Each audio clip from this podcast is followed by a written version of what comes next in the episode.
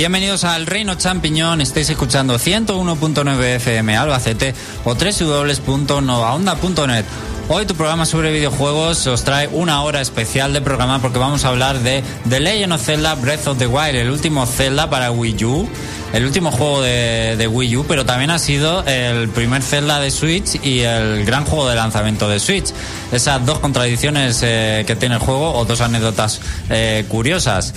Pues un programa muy especial, te vamos a contar nuestro punto de vista. Voy a ir comentando el juego más adelante en la sección de análisis y también me van a ayudar eh, esta tarde que están aquí conmigo José, Carlos y Pablo, que se han pasado también el juego y sé que me van a ayudar a comentarlo y a decir qué les ha parecido también a ellos. Pero no va a ser todo eso porque hoy también, por supuesto, repasaremos lo más importante de la actualidad de los videojuegos y también vuestra vuestras noticias favoritas, que son las de José Carlos en Flash Room Noticias, las otras noticias de los videojuegos.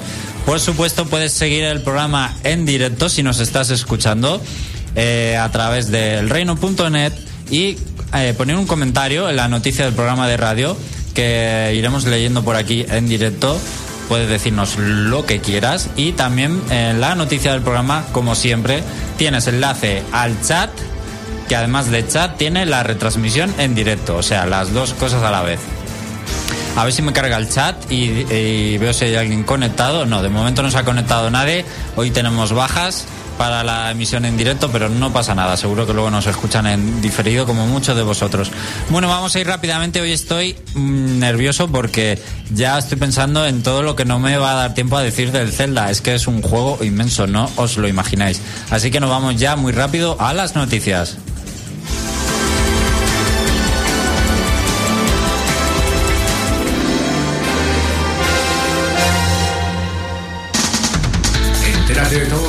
En el mundo de los videojuegos. El Reino Champiñón te pone a día. Noticias.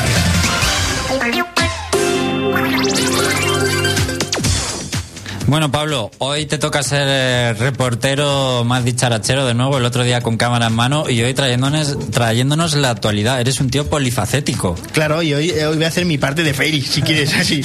bueno, no, vamos a hablar de las noticias. y es que ha venido la semana con cositas buenas y cositas malas, pero yo siempre os voy a traer noticias buenas, buenas. Como por ejemplo, habemos Mario Run para Android. La gente que no somos chicos manzana el próximo 23 de marzo ya tendremos Mario Run en Android. Bueno, pues muy bien, ¿estás contento, feliz, happy? Eh, yo estoy triste porque a mí mi móvil no me va. ¿Cómo, que no? He visto tu móvil y eso te tiene que funcionar seguro. No, a mí ya me dice la Play Store que no, que mi dispositivo no se puede. ¿Ah, porque es bastante burro. Por lo visto tiene bastante motor y fuerza el juego. Pues no me lo esperaba yo eso. Es lo único malo que tiene, que yo, por ejemplo, Pokémon Duel tampoco he podido jugarlo, que es el otro juego de Pokémon este con fichitas, que no sé si lo he llegado a ver. Pues ese tampoco he podido. Vaya, hombre. Y así por encima, por lo de siempre, con niveles gratis. 9,99 euros va a costar y no tiene micropagos, o sea que es un pago directo de casi 10 euros. Eso es. Y si tienes vinculada la cuenta My Nintendo con luego con esto del móvil, pues está la estatua de oro de Bowser, de Peach y Toad jugable. ¿Sabemos qué versión de Android entonces requiere? Mm, no, de principio no lo sé, porque vamos a ver si el mío es un Samsung SJ3, tiene que ser algo más fuerte que este móvil. O características similares a las de un iPhone, tiene que ser por lo menos. Bueno, voy a ir buscándolo y ahora lo decimos, ¿vale? Y vamos con la siguiente noticia. Pues bueno, la siguiente noticia vamos a hablar de Overwatch, que esa es otra de las cosas que a José le encanta. Uh. ¿Ves? De Overwatch. Pues bueno, Jess Kaplan, el señor de Overwatch, el que dijo que puso a Tracer en una portada porque no había personajes femeninos en ninguna portada de videojuego. De los últimos 10 años. Tampoco lo voy a defender, pero hay que aclararlo. Jope, pero es que desde Bayonetta, Lollipop Chainsaw, que ya son portadas femeninas. Pero bueno, la noticia no va de eso, va de que en Reddit le han hecho una entrevista y de todos los comentarios que dijo este hombre, dijo una súper curiosa. Y es que le preguntaron, ¿qué piensas de Switch? Entonces él empezó a comentar cosas de Switch, de no sé qué, no sé cuántos, y soltó esta perlita, que a él le encantaría poder llevar a Switch Overwatch, que es una idea bastante difícil porque Switch es una consola bastante compleja, pero dice textualmente que ellos son personas de mente abierta. O sea, ¿qué quiere decir esto? No sé si lo dijo un poco en plan por la anécdota de no decir no lo quiero sacar o si lo sacaría o que a lo mejor está interesado o incluso quiere invitar a Overwatch a participar con el, con el catálogo de Switch. Así que, ¿qué os parece esa idea? Yo la verdad es que me, me gusta la idea. Eh, sin embargo, como no hay multiplataforma eh, cross, cross platform, no hay, digamos, juego online entre distintas consolas, por ejemplo, mm, no le veo la salsilla de los millones de jugadores que ya se lo han comprado.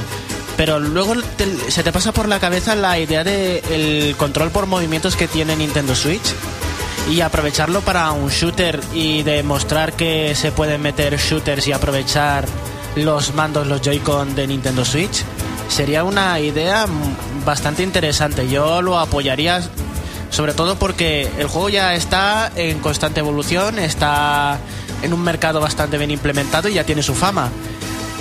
Expandir a una consola adicional lo único que podría hacer es darle más beneficios. Pérdidas no creo que les pueda producir. Aunque claro, también tenemos el problema de que ya habrá gente de consolas que no quiera jugar más. Que ya lo tienen consolas, ¿para qué se va a dar el salto si no puede compartir sus estadísticas y sus cuentas? Es que realmente mm, quien tiene la Switch ha podido jugar Overwatch ya seguro, o en PC o en otra consola. Eh, habrá, habrá un porcentaje de usuarios que no, pero la gran mayoría estoy casi seguro de que sí. Entonces, bueno. Y también, eh, ¿cuántos juegos de Blizzard hay en consola de Nintendo? Diría que ninguno. Un StarCraft que sacaron en, su- Que va, que Nin- va. en Nintendo 64 hace, Oh. hace miles de años. Eso lo más, lo más reciente. O sea que lo veo dificilo, dificilito. Y. ¿Y qué más iba a decir? No, que tiene poca poca base de consola de momento Nintendo Switch. A lo mejor no se quieren arriesgar hasta que no tenga un poco más de, futuro la consola, que se vea si va a vender mucho o poco. Pero si saliera, desde luego, sería un bombazo de noticia y, le ayudaría mucho a la consola que la Switch reciba Overwatch es como mm, Maná. Sí o sea le O da sea, es- le da un prestigio mm, de cara a ciertos jugadores muy, muy bueno muy interesante Claro, Sobre todo por el tema del sports, por ejemplo. pues también ya Pero- que mm, quiere ser bastante sport la consola José Carlos Pero en serio, yo, ahora que lo pienso, ya que has mencionado el, el prestigio que puede dar Blizzard a la consola, sería un buen caldo de cultivo para meter eh, otros juegos suyos dentro de la consola.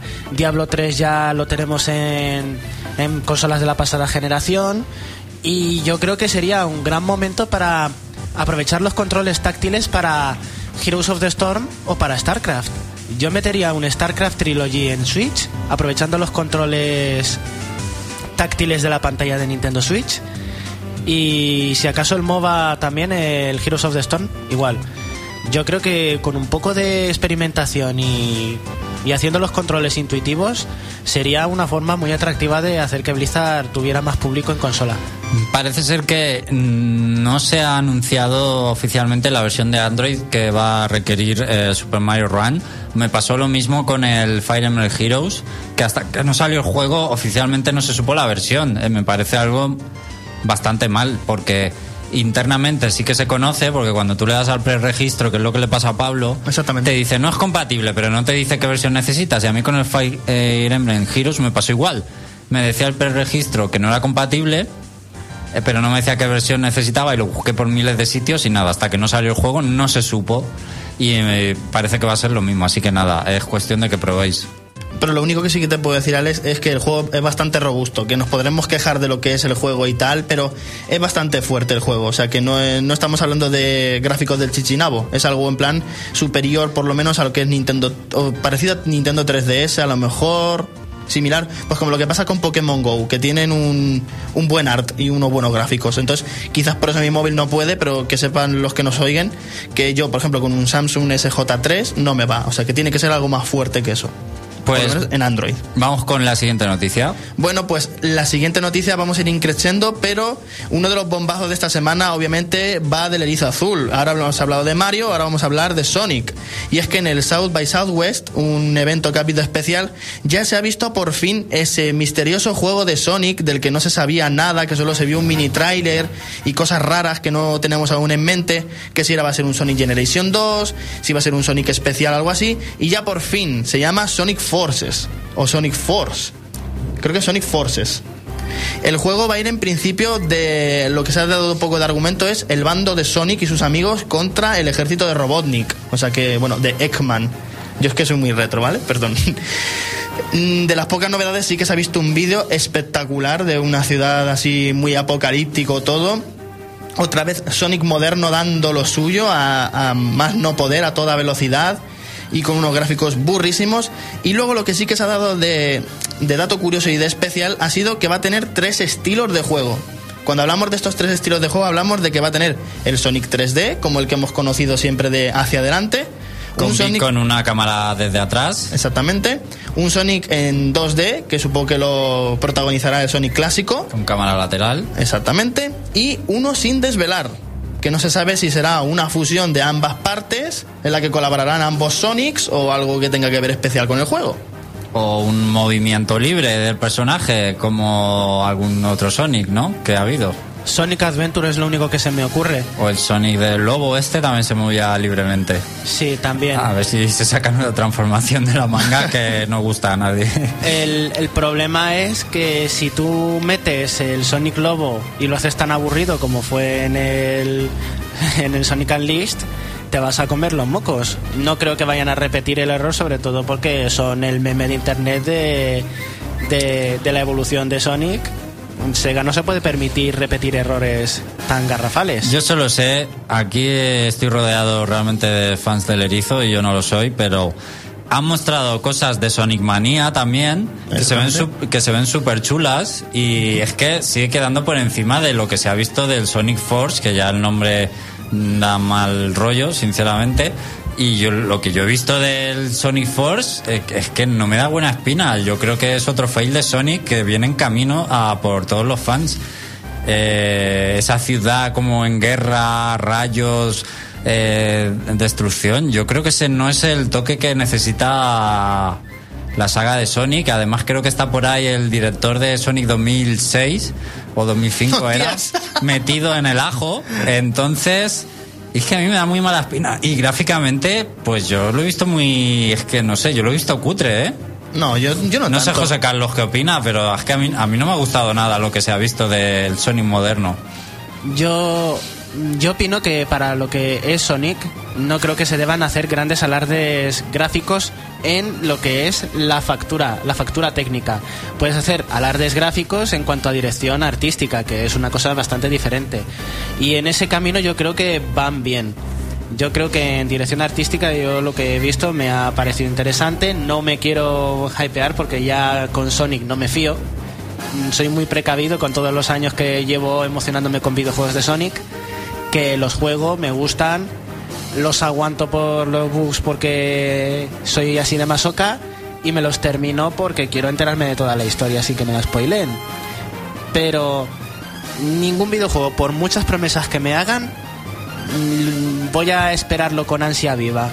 Sí, pero ¿qué te ha parecido el, el gameplay mostrado y ese tema de guerra contra Robotnik y contra robots, ciudad y caótica? No sé, es que yo lo he visto que no parece eso Sonic. Yo lo veo bien. Yo lo veo Pues bien. bien, bueno. Yo a mí me gusta, porque yo he jugado al resto y por, por hacer algo que se desmarque un poco de los anteriores, sobre todo del Sonic Colors, no, el, el de la Wii U, madre mía. El Sonic. Los World. El Lost World, sí. Quiero que se desmarque un poco de esa tónica, yo creo que es un buen contraste. Me parece bien que vaya así. Pues eso es lo que estaba diciendo. Mucha gente de la noticia que ha salido de Sonic, mucha gente está contenta con el tema de que por fin Sonic ha abandonado un poco esa estética colorista y casi tachada de infantil que estaba proporcionando Nintendo a que haya vuelto a esos inicios que tuvo, por ejemplo, en Dreamcast, que era todo muy apocalíptico y que Sonic era más cañero, era más puntero. Pero la fusión del Sonic clásico va a ayudar a que luego estos niveles tengan como una doble personalidad, en tanto el lateral como en como el otro. Entonces, entre encima también otra que hay, otra cosa curiosa es que Crash 40 está también ahí colaborando en el tema musical del juego. O sea que nada más que por el tema de los fans de Sonic con Crash 40 y que sea así tan cañero eh, el juego, no da más que apuntes a que sea como un- parecido a un Adventure 2. O sea que... Yo espero que salga bien, bueno, no tengo nada en contra de Sonic, pero creo que va a gustar más Sonic Mania que el Sonic Force. Que eso también iba a contar una cosilla de... Y creo que el Force incluso va a ser luego. Yo auguro. Yo es que a veces tengo. Mm, buena mano para eso, para ver un juego, lo primero que sale y, augurar. Pues yo auguro que va a ser un poco fail el juego. No sé por qué, es que me da esa sensación. Pues bueno, otra de las cosillas que tiene Sonic Mania, otro acierto es lo del tema de que tiene una edición coleccionista muy bonita y tal, pero la noticia que tengo también nueva es que también, aparte de, de presentarse un poco de Sonic Force, una mala noticia es que Sonic Mania se retrasa hasta verano, o un poco porque lo teníamos aquí ya cerquita Sonic, pero se retrasa un poco para atrás, pero nos ha dejado la miel en los labios y es que vuelve Flying Battery Zone, uno de los mejores niveles que salió de Sonic Knuckles, creo que era. Era un nivel chulísimo, que era como una especie de barco volador, una máquina voladora, en la que Knuckles, por ejemplo, se podía agarrar y Sonic a unos postes porque te arrastraba el viento, y era súper chula. Y se ha visto un gameplay de los tres personajes participando en Flying Battery Zone, que está muy, muy bien. Pues tiene muy buena pinta Sonic Mania. Para terminar las noticias, Pablo, nos vas a dar un apunte que te gusta mucho. Exacto, ahí está. Y está sonando ahora mismo. Está sonando ahora mismo, así que me ha venido al pelo. Eh, ¿Alguien recuerda el Club Disney? Buah, aquí un servidor. Esos, momen- supuesto. esos momentos tan bonitos que vivimos con, por ejemplo, Pato Aventuras, el Pato Darwin, Chip y Chop Rescatadores o los Aventureros del Aire. Qué buena época. ¿Os gustaban esos dibujos animados? Pues si os gustan esos dibujos animados, que sepáis que en la NES, por ejemplo, estuvieron esos juegos. ¿Por qué digo todo esto? Porque de repente de la nada apareció un tráiler delante mía de que estos juegos, este programa en América se llamaba Disney Afternoon, va a haber una colección de estos clásicos de la NES mm, recopilados como una colección que va a traer aparte eh, un modo boss rush, un modo rewind, o sea, un rebobinado. Va a tener bastantes cosas técnicas para disfrutar de estos clásicos de Nintendo con una parte rara, porque va a salir en PlayStation 4, Xbox One y Steam. ¿Qué significa? Que Nintendo 3DS y Switch se va a quedar sin sus propios juegos donde salieron y se licenciaron por parte de Capcom. A ver, la cuestión es que Capcom son suyos y se los cepilla como quiere, o sea que más Sí, allá de eso, Resulta curioso que por lo menos en Nintendo 3DS no salgan, porque al final esto es un emulador. Vamos, no nos engañemos. es un pack de ROMs. Y saliendo el Mega Man Legacy Collection, que salió en 3DS igual que en el resto de consolas, me extraña que este juego no. Y incluso me extraña en Switch, porque ahora está un poco la moda de los juegos se están apuntando un poco a Switch y más de este tipo que no necesita ningún tipo de potencia. Es, es curioso. Yo no descarto posteriormente que lo anuncien mm, que sale, ¿eh? Esperemos. Otro apunte más es que sale este 18 de abril, que lo tenemos también muy cerquita. Y los juegos que se van a encontrar en este lote son DuckTales 1 y 2, los dos primeros los dos únicos pataventuras que hubo.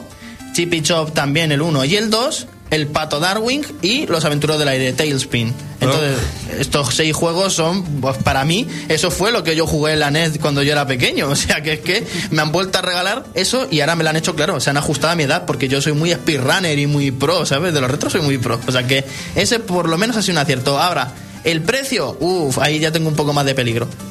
¿Cuánto? Pues no lo sé, Ah, pero, de, pero sabes que la gente apunta muy alto estas cosas, en plan, uh, es que estos son de casco, es muy bueno, ¿eh? Pero 30 pavos, sí. No, no, por ahí no paso el aro, ¿eh? Cuidado. Yo lo que más me gustó fue el concepto del boss rush, de hacerte todos los jefes finales de todos los juegos seguidos.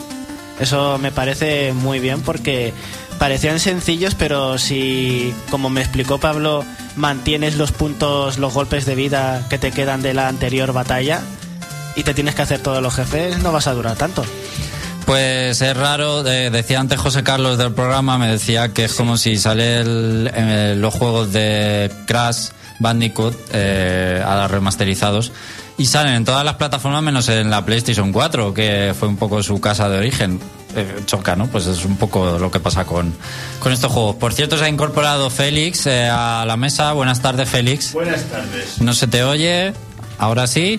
Buenas tardes. Buenas tardes. Ahora sí. Buenas tardes. Pues aquí lo vamos a tener también y en el chat se ha incorporado a Andrés que dice un juego de Sonic es un fail, no, jajaja, imposible, ¿no?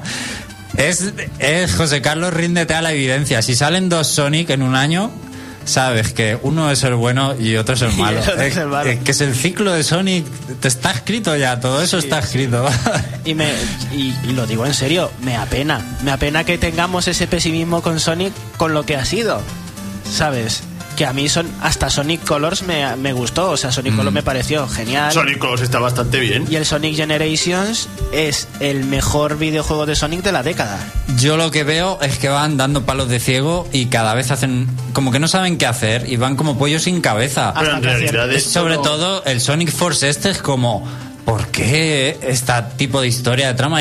Yo sinceramente lo veo que no saben qué hacer con la saga y cada vez inventan una cosa para intentar dar con la tecla y creo que esa no es la solución. Eh, tienen los juegos de Mario que no se salen casi de la de la norma, pero aún así introducen sus innovaciones. Y con Sonic no, con Sonic es que cada vez es una cosa totalmente distinta. De todas maneras, estos juegos me pareció leer en algún sitio que estaba hechos por fans con la colaboración y permiso de Sega. El Manía, el Sonic Manía. Ah, pero el otro no. El que parece bueno es el Manía, el Sonic Manía, es el que están El haciendo. otro, el Sonic Force, el- Sonic Force está hecho por Sega, Sega. por Sonic Team, exacto. Sonic Team. Y además, eh, como hemos comentado, está por ahí metido el director de Sonic 2006, lo cual no es un buen dato. Bueno, ahora sí, va- terminamos la sección de noticias y nos vamos a meter de lleno en el análisis de Zelda Breath of the Wild.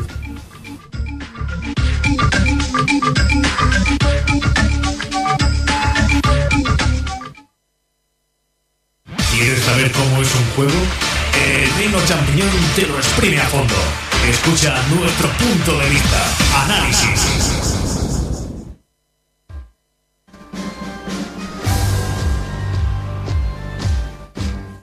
Bueno, justo ahora en el análisis se unen al chat Ballaster y Kirby Psicópata también, así que bienvenidos. Y vamos a comentar el Zelda Breath of the Wild, donde vamos a hablar de los puntos más importantes. Realmente el juego es tan inmenso y con tantas cosas por hacer, es infinito. El juego es prácticamente infinito. Pues hablar de él también podría ser infinito, así que eh, podríamos estar dos programas enteros hablando del juego, eh, un programa solo hablando de la historia y los personajes y la narrativa, por ejemplo, pero muy fácilmente. Así que no vamos a hacer eso porque no tampoco podemos saturar y tenemos el tiempo muy limitado. Hoy vamos a hablar desde esa convicción de que es imposible mencionarlo todo, para así me salvo de cualquier posible crítica que me digáis que se me ha olvidado algo. Eh, y tampoco es necesario hablar de todo para hacer un análisis, así que lo vamos a intentar. Bueno, vamos a hablar primero del argumento del juego. Lo primero a decir es que hay muchísimas sorpresas y es que Nintendo se ha guardado muy bien los ases en la manga con los trailers. Eh, incluso se llegó a decir que los trailers destripaban un poco la historia del juego. Bueno, para nada, que sepáis que si no tenéis esa especie de afán de tragar los spoilers que parece que algunas personas tienen hoy en día y, verse todo en YouTube, si sois de los que habéis estado un poco alejados de todo eso, el juego va a sorprender muchísimo en cuanto a historia. Eh, el argumento está muy trabajado, no es habitual en un Zelda ver una historia de este corte. Podríamos decir que es una de las mejores de la saga y sin duda la que mejor está contada de toda la saga. O sea, es la mejor narrativa que jamás ha implementado un Zelda y la que más recursos utiliza para contarla. Eh, y con ese doblaje además que le aporta muchísimo y que agradecemos que se haya puesto en un Zelda. Personalmente es una de esas eh, barreras que había que romper con la saga en las que yo estaba de acuerdo, que, es eso de que no pudieran hablar los personajes nunca. Pues sí, me alegro que lo hayan hecho porque le aporta, el juego sube a otro nivel, sobre todo las escenas del juego, suben a otro nivel respecto a otros Zelda.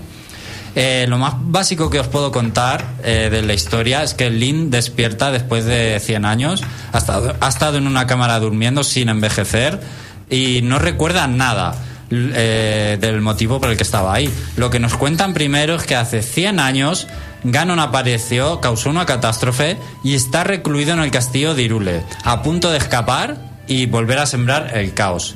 Eh, nuestra misión, obviamente, es impedir eso y derrotarlo. Si decidimos seguir la historia establecida, eh, hay que cumplir cuatro grandes misiones principales pre- previamente antes de enfrentar a Ganon. Hay que destacar eh, en este sentido, eh, conforme vamos descubriendo, eh, siguiendo la historia del juego, hay que destacar los personajes del juego que tienen mu- mucho carisma y son más trabajados de lo habitual en, la saga. Sobre todo la princesa Zelda, que es toda una sorpresa y la gran personalidad que le han dado. Es una de las mejores Zeldas de toda la saga también y os va a sorprender muchísimo. Y no voy a decir absolutamente nada más respecto a eso. Eh, ahora bien, que sepáis que nada más empezar, también puedes ir directo a pasarte el juego. Puedes ir al castillo de Irule a intentar derrotar a Ganon. Y ya sabréis que hay gente que lo ha conseguido y lo ha subido a YouTube. Eh, no lo he visto, obviamente, por motivos de spoiler. Si haces eso antes de jugar al juego, te revientas todo. Pero debe ser un reto titánico y muy, muy difícil. ¿eh? Si el juego tuviera. Si las consolas de Nintendo tuvieran logros, esto sería un logro, sin, un trofeo, sin duda. Eh, puedo entender esa especie de prisa por, por querer pasarte el juego rápido y está muy bien que tengas la opción de ir en cualquier momento del juego ya que la historia en realidad te incita mucho a querer pasarte el juego. Tú quieres saber cómo termina el juego. No puedo decir porque hay un motivo argumental muy importante por el que quieres saber eh, qué hay en el castillo, qué es lo que va a pasar y, por- y quieres saber realmente mucha curiosidad por saber eh, cómo es el castillo por dentro y cómo es Ganon. Y como digo, un motivo argumental muy importante por el que quieres descubrirlo. Entonces, eh, tienes mucha prisa en realidad eh, por, también por querer pasarte el juego en tu cabeza. De esas cuatro misiones principales, eh, pues lo que he dicho, puedes a lo mejor decidir pasártelo con las cuatro hechas o decir me paso dos, me paso tres y voy a por Ganon. Es que puedes hacerlo en- como te dé la gana. De hecho, que sepáis que la espada maestra está en el juego, pero es algo totalmente opcional. Ni siquiera forma parte de la historia y de esas cuatro misiones principales que he dicho. Puedes pasarte el juego sin tenerla, puedes conseguirla muy pronto, puedes conseguirla al final. Eso depende de lo que hayas explorado y de lo que tú quieras hacer. No es un elemento protagonista de la historia, por así decirlo. Eh, pero que la espada maestra sea algo opcional, pues da una idea del nivel del juego. Eh, además lo han hecho muy bien para que sea un buen arma. Es útil, pero para que no abuses de ella ni la utilices siempre, ¿vale? No quiero tampoco entrar en detalles, pero la descripción sería esa, más o menos. Y ahora vamos al meollo. Al mundo abierto, bueno, eh, antes de pasar de este punto, ¿queréis comentar algo? Yo quiero comentar que, y Pablo ha hecho la comparativa muchas veces, eh, que nos ha recordado mucho la forma de jugar al, al Zelda de la NES. Empiezas en un sitio y, ala, tira por ahí a ver qué te encuentras. Y si te matan los enemigos porque te bajan los corazones corriendo, es que por ahí no tienes que ir hasta que te hagan más fuerte. Pues en el Breath of the Wild es esa idea, pero en tres dimensiones y a lo grande. Pues eh, sí, A mí me han comentado que el inicio es soporífero. ¿Te ha resultado ex- excesivamente aburrido? No, a mí de- he visto que hay gente que criticaba el inicio y a mí especialmente es una de las cosas que me gustan del juego. Es cierto, a mí también me ha gustado. A mí me ha gustado bastante, además creo que es lo único que hay guiado en el juego y está muy bien guiado. y te enseña bastantes cosas esenciales para el juego. Sí, y te abre el apetito para el juego, te lo abre muy bien, en mi opinión. Sí, te haces una buena idea de cómo se controla el juego, de cómo explorar, de cómo enfrentarte a los enemigos, qué evitar eh, si quieres confrontar a un grupo que está en una base o pasas de ellos para dejarlo para luego, porque todo lo que te encuentres no lo vas a poder hacer en el momento que llegas y eso te lo enseña hasta el propio principio del juego. Bueno, pues, eh, eh, ¿querías decir algo tú, Pablo, o no? Yo es que, bueno, supongo que lo comentarás un poco más adelante, pero porque no quiero entrar, porque quiero que lo comentes tú.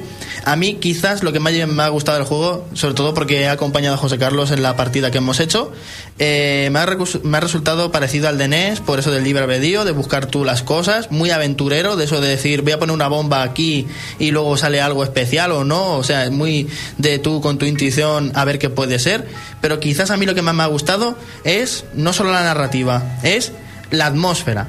Lo, lo encantador que es el juego. Que de, por de fin. eso vamos a hablar, de eso vamos a hablar. Eso es lo que tienes que hablar, porque eso es, creo que mi parte favorita. Bueno, pues vamos al meollo, al mundo abierto que es este a Zelda. Es sin duda un, el que se ha pasado al género de mundo abierto. Si habéis jugado eh, antes a un juego de mundo abierto, hay cosas pues que vais a entender eh, cómo funciona ya el juego. Es un poco eh, contradictorio, como decía antes, querer pasarte el juego pronto, porque, eh, o sea, quieres pasarte el juego pronto, pero una parte de ti, la mitad de tu cerebro quiere hacerlo, pero la otra no puede dejar de hacer misiones y querer explorar y descubrir secretos y completar santuarios. Eh, si jugáis seguro que os vais atrapados en esta tesitura porque el juego es muy adictivo y no puedes parar de hacer secundarias. Bueno, lo primero de todo, olvidar todo lo que sabéis de Zelda. Este juego no es un Zelda. Es duro decirlo, pero es así, no es un Zelda. Olvidar las mazmorras, no hay mazmorras. Olvidar el sistema de objetos y equipo de Link, es totalmente distinto a todo lo que conocemos. Olvidar la magia, olvidar cortar hierba o conseguir corazones para curarte rompiendo cualquier cosa, no funciona así. Eh, no se puede, solo te puedes curar eh, con alimentos y cocinando alimentos. Olvidar el salto automático, hay un botón para saltar. O sea, olvidarlo todo, así podría estar, se han roto todas las convecciones de, de, de Zelda. Eh, de Zelda solo tenemos un contexto, unas razas, unos personajes, algunas cosas básicas como las bombas y el, el arco, pero ya. Por ejemplo, gancho no hay, que es algo súper, siempre está, pues no hay gancho. Eh, eh, este Zelda es del, del género de mundo abierto, pero con el estilo Nintendo. Esa es la mejor forma de definirlo. Bueno, en este Zelda al comienzo vamos a, re- a recibir eh, tres objetos que son con los que vas a resolver puzzles, eh, puzzles e interactuar y básicamente manipular todo, que son el imán, es para mover objetos metálicos, el témpano, que permite congelar agua y generar pilares de hielo ah, en el agua a los que te puedes subir.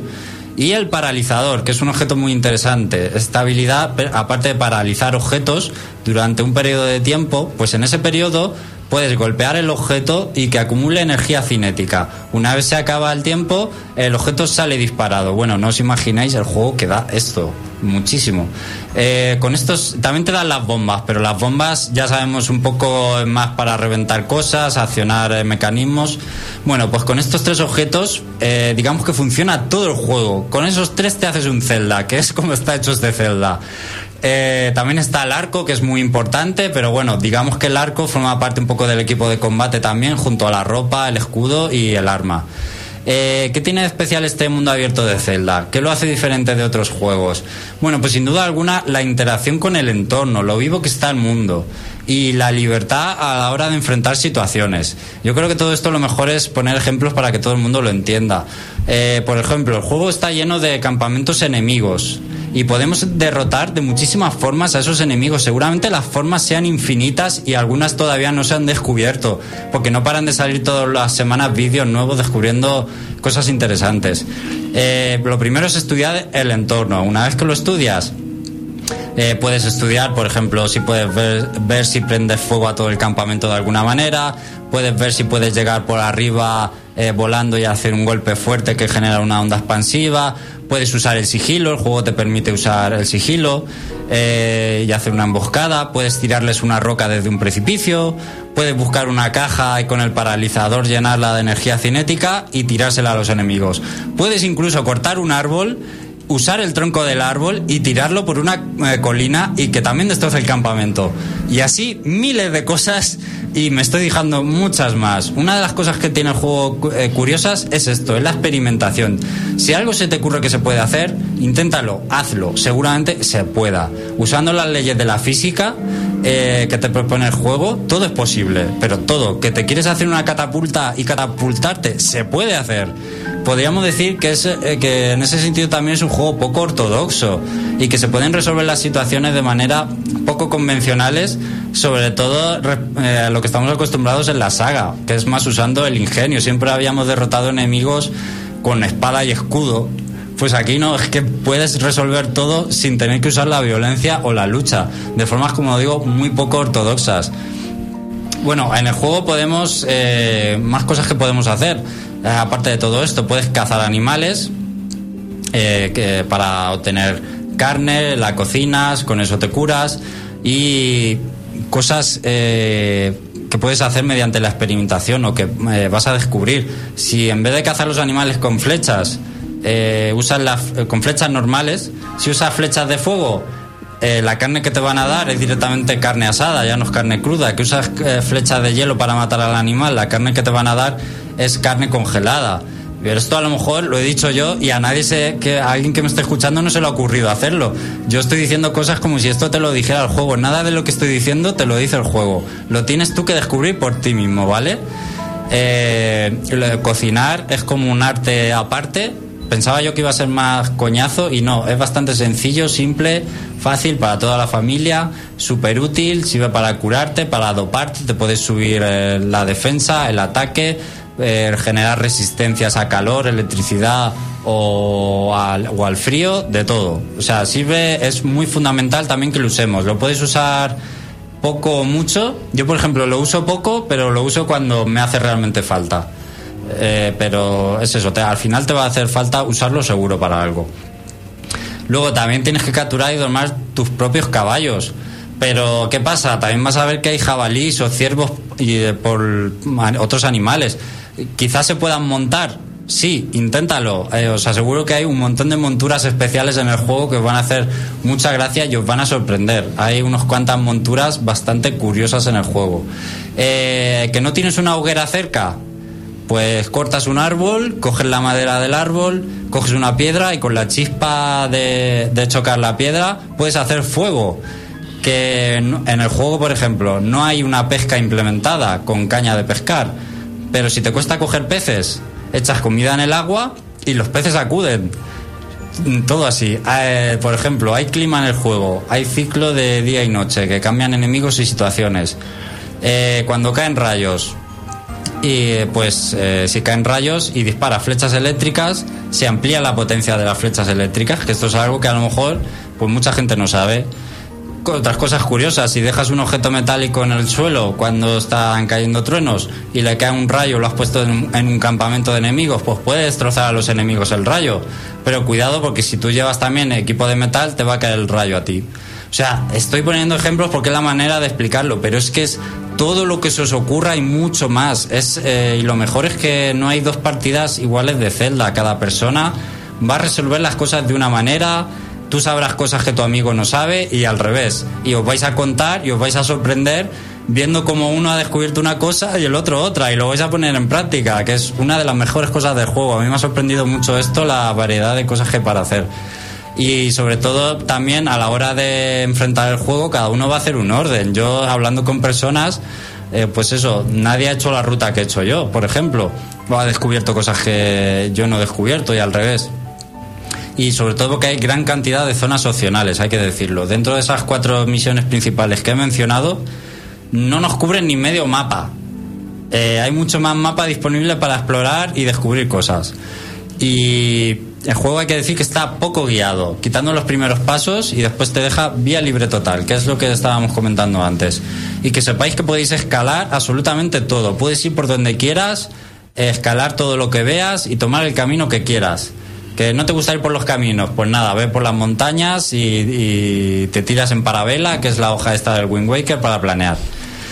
Bueno, aparte de muchísimas secundarias para hacer, porque también hay misiones que se van activando, secundarias de personajes y demás, y elementos vivos en el mundo que todo lo que he comentado te hace pararte a cada paso y está todo súper currado.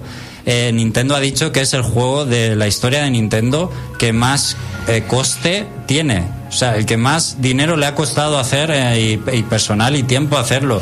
Y que esto lo diga Nintendo, eh, cuidado, o sea, no estamos hablando de cualquier cosa, hay un trabajo detrás impresionante. Y es el típico juego, pues que has jugado cuatro horas y tienes la sensación de no haber avanzado nada en la historia, por ejemplo. Más cosas que para hacer importantes. Están los 120 santuarios.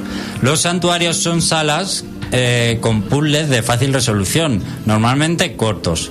Luego hay otros especiales que son solo de combate o directamente cuando llegas te dan la recompensa porque el- santuario en sí ha costado mucho encontrarlo. Entonces cuando llegas a él te da la recompensa. Bueno, porque es importante encontrar los santuarios y resolverlos.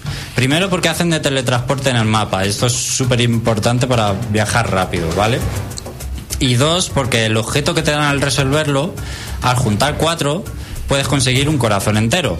Así que podrían verse como los contenedores de corazón, en cierta forma. Pero eh, también puedes elegir, en vez de que te den un corazón, puedes elegir aumentar la barra de resistencia. La barra de resistencia ya la vimos en Skyward Sword y eso es lo que te limita al correr, al escalar, al usar la parabela, que es la hoja esta de Wind Waker que digo, que te permite planear. Y te la dan también al inicio la parabela, ¿vale? Al, al poco de jugar. Bueno, pues aunque parezca mentira, por lo menos eh, a mí, por lo que he intercambiado con otras personas, muchos eh, preferimos subir la resistencia antes que los corazones, porque es la manera de sentirte cómodo en cualquier acción, porque si no, no podrás casi correr, no podrás escalar casi nada, etcétera. También es un poco coñazo al principio que no puedas correr ni dos segundos seguidos. Eh, es una forma de limitarte que a mí me ha parecido un poco forzada, en realidad. Ahí tengo que poner una pega. Yo creo que al menos para correr no debería gastarte resistencia, pero sí para escalar y para la parabela, que es la limitación de llegar a sitios. Bueno, los santuarios empiezan muy fáciles, eh, pero luego hay que decir que se van volviendo algo más complejos y largos. Pasamos de algunos de 3 minutos a otros luego que ya se te van 10 o 15, que te puede costar encontrar incluso la solución. Normalmente se usan los tres objetos principales que comentaba, el imán, el témpano y el paralizador. Y pueden entrar en juego más cosas como son las flechas, ¿vale? O las bombas. Bueno, para ser 120 hay que decir que está muy bien pensado, no hay dos iguales, eh, te permite desconectar del resto del juego, cosa que me ha gustado mucho, y es lo que más Zelda se siente del juego, por así decirlo, ¿vale? Ya que no hay mazmorras, pues esto sería lo más parecido. Eh, se acaban, eso sí, resintiendo mucho cuando llevas ya 60 o 70 eh, al final empiezan a perder la frescura porque los elementos para resolverlos son siempre los mismos objetos. Yo creo que se acaban echando en falta algún objeto más y un poco más de, de innovación en este sentido. El otro día hablaba con Andrés de esto y no es fácil meter más objetos en este juego. Por ejemplo, el gancho. Eh, porque ya tienes que incluir eh, sus posibles efectos en el resto del mundo abierto y en las leyes físicas y naturales que ya tiene establecidas. No es trivial, podría alargar el tiempo de desarrollo seis meses, o sea, estoy diciendo a lo mejor. Yo creo que no es nada trivial meter más objetos en este juego. Y yo creo que para lo que es el mundo abierto está muy currado y todo lo que se puede hacer con los objetos que ya hay, pero para los santuarios creo que sí se resiente un poco y pensamos una solución muy fácil para esto, que es tener santuarios en los que te dan un objeto y solo se puede usar ahí. Y le habría dado ya eso un toque bastante chulo. Hay algunos así. Yo me he encontrado con algunos de ¿Cómo estos cuál? santuarios, los que están relacionados con la electricidad verde. Sí, que bueno, no es más que un objeto, es un, meca- un tipo de mecanismo. Vale, pero sí, que quieres un ítem clásico, pero que solamente se puede usar dentro de la mazmorra. Y podría haber sido muy chulo, por ejemplo, haber tirado de decenas de objetos míticos de la saga, el disco monopatín del Tulip Princess, del Tulip Princess el gancho, el, el doble gancho, el escarabajo del Skyward Sword, el jarrón que escupe aire, el látigo. Hay de todo y podrían haberlo hecho de esta manera individual para un santuario y yo creo que les habría quedado de, de lujo.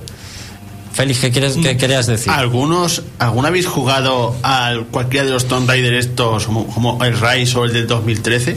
El Rise the Tomb Raider. No, no, yo no. No. Es que eso de los santuarios me suena exactamente lo mismo que las tumbas de los Tomb Raider. Es algo para un sitio pequeño que llegas, haces una cosa y te vas, ¿no? Más o menos, sí. Y consigues algo, Consigues algo, exactamente. como mini pruebas. Sí, aunque ya digo, empiezan muy, muy minis, pero luego algunas eh, son puzzles más enrevesados y más largos, sobre todo. Eh, no he jugado, entonces tampoco te puedo hacer una comparación muy buena sobre eso. De momento, Pablo, ¿querías decir algo? No, yo era si pasas al tema del que yo te hablaba anteriormente, pero sí, pero de los enigmas ha habido algunos en los que José Carlos y yo hemos tenido que pensar por partida doble porque algunas cosas yo las he querido hacer de una manera, José de otra y más bien era una mezcla de las dos o incluso había alternativas, o sea que Sí. esos puzzles no solo ha- hay que abrirse de- hay que abrir la mente, ¿eh? no solo es en plan ves un barril y un botón y es barril y botón, ¿eh? es mil cosas diferentes. Hay varias formas de, de aplicar las cosas y muchas que no se te ocurren, que hay varias formas de resolver los puzzles, eso también es verdad. Los del magnetismo me gustaron por eso, porque puedes colocar las cosas que agarres de las piezas magnéticas de distintas maneras Mm. y puedes y puedes completarlo di- diferente. Pues aparte de los santuarios, el segundo gran cole- coleccionable, por así decirlo, los santuarios no es un coleccionable, pero bueno, más o menos sí, son las semillas Coloc. Hay 800, 800 semillas, lo cual es una burrada enorme. Yo creo que ni siquiera Nintendo quiere que las encuentres todas, simplemente ha puesto tantas para que las vayas encontrando y te apañes. Eh, pero mola encontrarlas porque son pequeños puzzles que hay por el mundo y lo interesante es que nadie te dice que eso es un puzzle. Eh, muchas veces tienes que caer tú en que hay que hacer algo.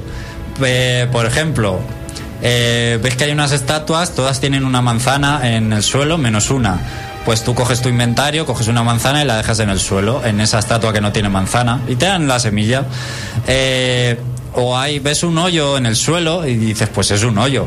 Pero no, más adelante ves una roca y dices, ¿qué pasa si meto la roca en el hoyo? Pues que te dan una semilla. Bueno, así un montón de cosas. Eh, son importantes las semillas porque nos permiten ampliar el número de armas, escudos y arcos que podemos llevar. No he hablado mucho de esto porque creo que ya todos lo sabemos de la Nintendo Direct y 100.000 cosas, pero no hay equipos ni armas estándar en el, en- como en otros juegos de Zelda. Las armas se rompen continuamente, las tenemos que conseguir de enemigos y cofres, como en cualquier otro juego de rol. Esto incluye lanzas, hachas, martillos, armas a dos manos, armas a una mano, armas con efectos especiales, boomerangs, incluso antorchas o ramas de árboles.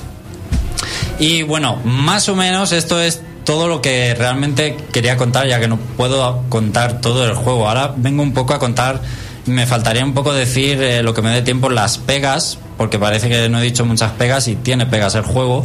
Entonces, momento de añadir, si queréis algo, yo, eh, yo ese momento de lo que te digo, que quizás a mí ha sido la atmósfera. Porque Wind Waker me, me gustó mucho, el tema de, de Twilight Princess es tan siniestro, oscuro, a mucha gente sí, pero a mí no. A mí este entorno tan embriagador, tan atmosférico como de cuento, es lo que me ha gustado, de que por fin, digamos que todas las razas, tribus y personajes que hay son simpáticos, coloristas, mm, de distintos, con caracteres diferentes, hay de todo tipo de personajes, son entrañables, algunos sacan una lágrima, otros te mueres de risa con ellos. Yo creo que han sido una combinación de incluso de sentimientos, que es como de lo que más me gusta a mí de los videojuegos, que es encariñarte con todos los personajes, Mm, sean buenos, sean temporales, sean de verlos un segundo nada más, todas esas cosas, y que haya tenido el juego ese cariño de cuidar a los personajes, creo que es lo que más hace que crezca el juego y lo que me ha gustado a mí en realidad. Bueno, dice Andrés que son 900 semillas, no 800. Supongo que tendrá razón. A mí me ha parecido leer 800 por ahí, pero bueno. No lo sé, la diferencia al final no, no, va- igual. no vas a llegar a, ocho- a 800, no vas a llegar ni a 800, tam- creo fácilmente. Así que, eh, Félix, ¿querías decir algo? Sea, Entonces, en ningún momento te metes en plan en un sitio cerrado y laberíntico, ni nada de eso donde No, no hay mazmorras. La mazmorra como siempre en un templo de 20.000 salas no hay, No, pero no hay, hay. cosas luego muy ingeniosas. Hay santuarios, ¿vale? Es que no, no puedo decir nada más. Exactamente. Hay alguna sorpresa por ahí, pero no hay mazmorras, ni nada que se le parezca, ni nada que se le parezca, ¿vale? Eh, no me da mucho tiempo a mucho más. Voy a comentar un par de pegas solamente, un poco las más gordas, que es la poca variedad de enemigos que hay. Por lo menos para mí me han parecido muy pocos enemigos, son siempre los mismos, pero cambiando el color. Y que además, al principio del juego no pasa, pero conforme vas más chetado y te sientes poderoso, es que los combates carecen un poco de sentido. Pasas de luchar con los enemigos porque no te aporta nada. Si ya tienes las, eh, la alforja de armas llena, no necesitas armas. Eh, sabes que las recompensas que te dan los enemigos no son muy buenas, al final solo te van a desgastar las armas. Entonces le pondría como pega eso, que al final mm, luchar no sirve de nada. Al final acabas pasando de luchar, a no ser que te obliguen. Y también quiero decir, eh, los jefes finales, obviamente hay cuatro, pues he dicho que hay cuatro misiones principales, os podéis imaginar que son cuatro grandes jefes finales más Ganon. Pues sobre esos cuatro tienen muy poca carisma y personalidad, están muy poco currados, hay que decirlo así. Se los podrían haber currado enormemente más. Este, es- en este sentido, casi es de los peores Zelda. En jefes finales es de los peores Zelda, pero aún así, bueno, no Pero- es un gran pero. ¿El carisma te refieres a su aspecto y a Sí, eso? es que los diseños y no sin decir mucho está muy poco trabajado el diseño. Bueno, en eso cada uno tiene sus gustos ah, estéticos, pero creía que te referías a cómo combatirlos, que eso sí que me ha gustado un montón. Sí, a ver, eso no, pero el jefe final en sí hay chulísimos en todos los Zelda, estos no son nada chulos. El primero a lo mejor te sorprende, pero cuando ves los otros, no quiero decir porque no te sorprenden igual, pero Ya, sí. sabes a qué me refiero. Sí, lógicamente sí. vale. y el tema del Wii U Gamepad, el juego estaba implementado en la versión de Wii U para utilizar el Wii U Gamepad un montón. De hecho, fardaron de ello en el E3 eh, haciendo las demos. Y al final lo han quitado, no se usa el Gamepad para nada. Para poder hacer el port a Nintendo Switch eh, directamente. Esto es una guarrada, así de claro. Eso sí que me tiene bastante indignado. Es que además, mm, por si fuera poco, la piedra Seika, que es el objeto que te gestiona todo el inventario, el mapa en el juego, eh, la piedra Seika tiene forma de gamepad. Diseñaron la piedra Seika para, para ser el gamepad y, y manejarlo con el gamepad. Es curioso que al final esto se ha vuelto en su contra y la piedra Seika y es una evidencia de cómo han tenido que dar marcha atrás. Es, me ha parecido fatal y Nintendo suele cuidar los detalles y esto no lo ha cuidado nada. Y bueno, no voy a decir más pegas porque no me da tiempo.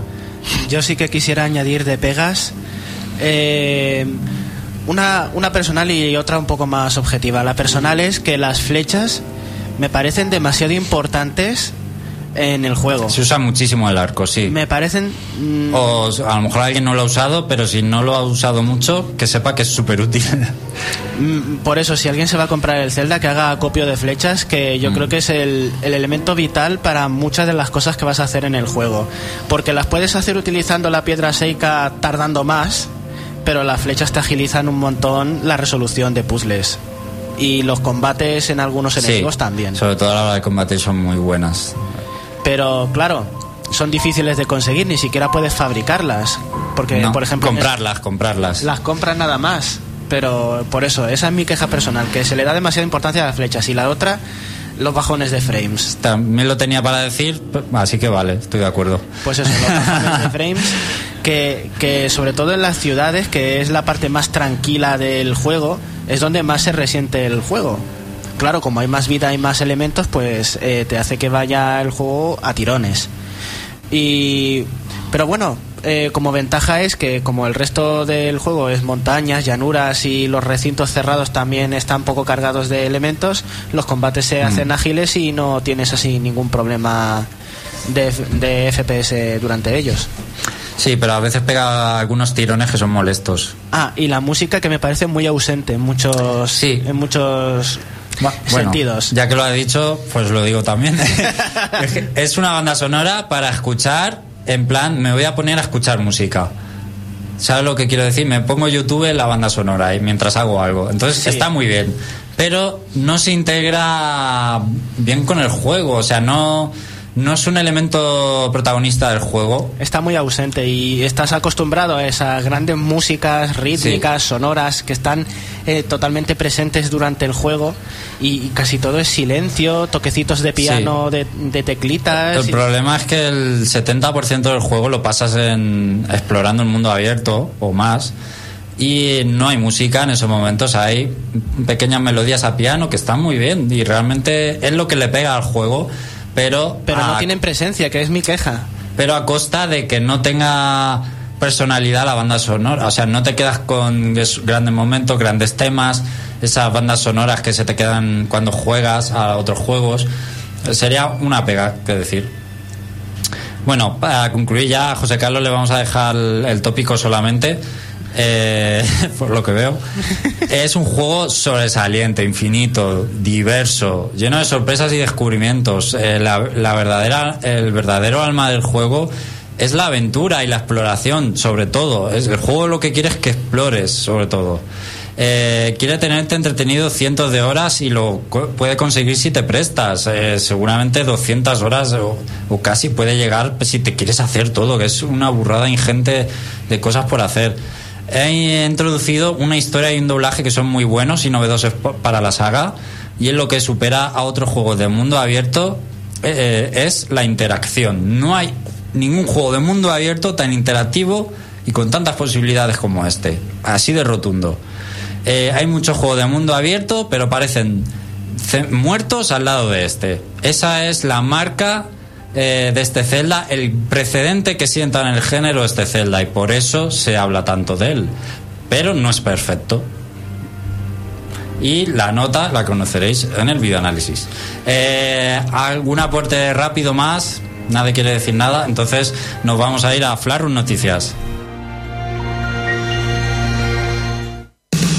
Flashroom Noticias.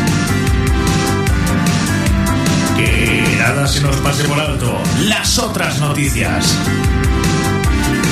Flashroom Noticias. Y a contrarreloj entra Flashroom Noticias. Vamos con la primera, zumbando. A ver, vosotros cuando os hagáis con la Nintendo Switch, ¿qué accesorios os gustaría tener?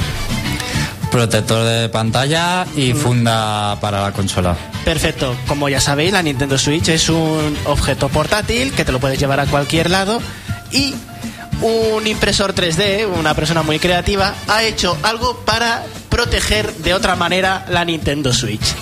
Y es que ha creado unos deslizadores en forma de puño americano para que se la metas a los Joy-Cons y puedas meterte en todas las peleas que te apetezcan sujetando los Joy-Con. Qué animal la gente, ¿eh? Genial. Genial, genial, es increíble. Encajan pero a la perfección con el mismo contorno y el mismo tamaño. Así que si alguien os intenta robar la Nintendo Switch, rápidamente quitáis los Joy-Con, les engancháis los puños americanos a los salientes de los Joy-Con y le liáis a puñetazos. Nintendo Switch, la mejor consola para la vida dentro y fuera del hogar. Pasamos a otra noticia y es que eh, cuidado con lo que decís eh, comparando a las personas con personajes de videojuegos, porque resulta que si eh, llamas a un compañero de clase que eres un Hanso, te pueden, man- te pueden expulsar del colegio durante dos días, como le ha pasado a una niña llamada Ali en, Estados Unidos. Y es que resulta que Hanso, si para los que lo conozcáis eh, de Overwatch, es el arquero. Es ese- este personaje arquero que es muy bueno para el que tiene buena puntería con los arcos y que controla el, lanzamiento de flechas. Para el resto de la gente es muy malo y se nota que eres un manco jugando con Hanso. ¿Qué pasa? Que muchísima gente que controla a Hanso es muy mala. Así que si te llaman Hanso, te lo están haciendo como un insulto. Así que han expulsado a esta chiquilla durante dos días por compararte con Hanso. Y también quiero deciros que eh, igual que han hecho un speedrun de Breath of the Wild, que está más o menos en la hora y pico, otra persona estaba ganando, estaba en directo ganando a este speedrun de una hora y pico y estaba en los cincuenta y pico minutos. Llega la batalla final, se pone todo a hacer graficazos del copón y ¡pum! La Wii U se petó ¡Hala! y se jorobó en el último momento. Antes de. eh, ya se estaba a punto de pasar la parte complicada del speedrun. Y se congeló el juego. La, la gracia que le hizo al pobre speedrunner, lo podéis. Lo podéis mirar. eh, se llama Sub 50 Attempts en Twitch. Hay que le, Breath of the Wild. le tiene que reclamar el récord a, a Nintendo, o sea, echarle la culpa a Nintendo de que no haya hecho el récord. Y ya para terminar, eh, como hemos hablado de todas las posibilidades que tienen las físicas de Zelda Breath of the Wild, un señor se ha dedicado y ha conseguido inventar el barco volador para Zelda Breath of the Wild. si no queréis utilizar la parabela para cruzar todo Hyrule, lo único que tenéis que hacer es coger estómagos de Octorok, at- atarlos a un barco, utilizar una hoja de Kolog y os vais volando como si fuera Final Fantasy. Y así termino con la Flash Noticias de esta semana. Al final han sido noticias y no tópicos lo que ha dado tiempo. Y a esto me refería antes. Esta semana ha salido como gran anécdota del juego lo del barco volador, más otras un poco no tan sonadas. Y seguro que la semana que viene sale otra, igual de curiosa o más. Y estoy seguro de que se va, se va a hablar del juego en este sentido durante semanas, porque las posibilidades de verdad. Eh, yo era escéptico antes de probarlo. Una vez lo pruebas, te convence. Eh, tenéis que probarlo para saber de qué se habla. Y hasta aquí el Reino Champiñón. Nos vemos la semana que viene y mientras en el reino.net. Hasta luego.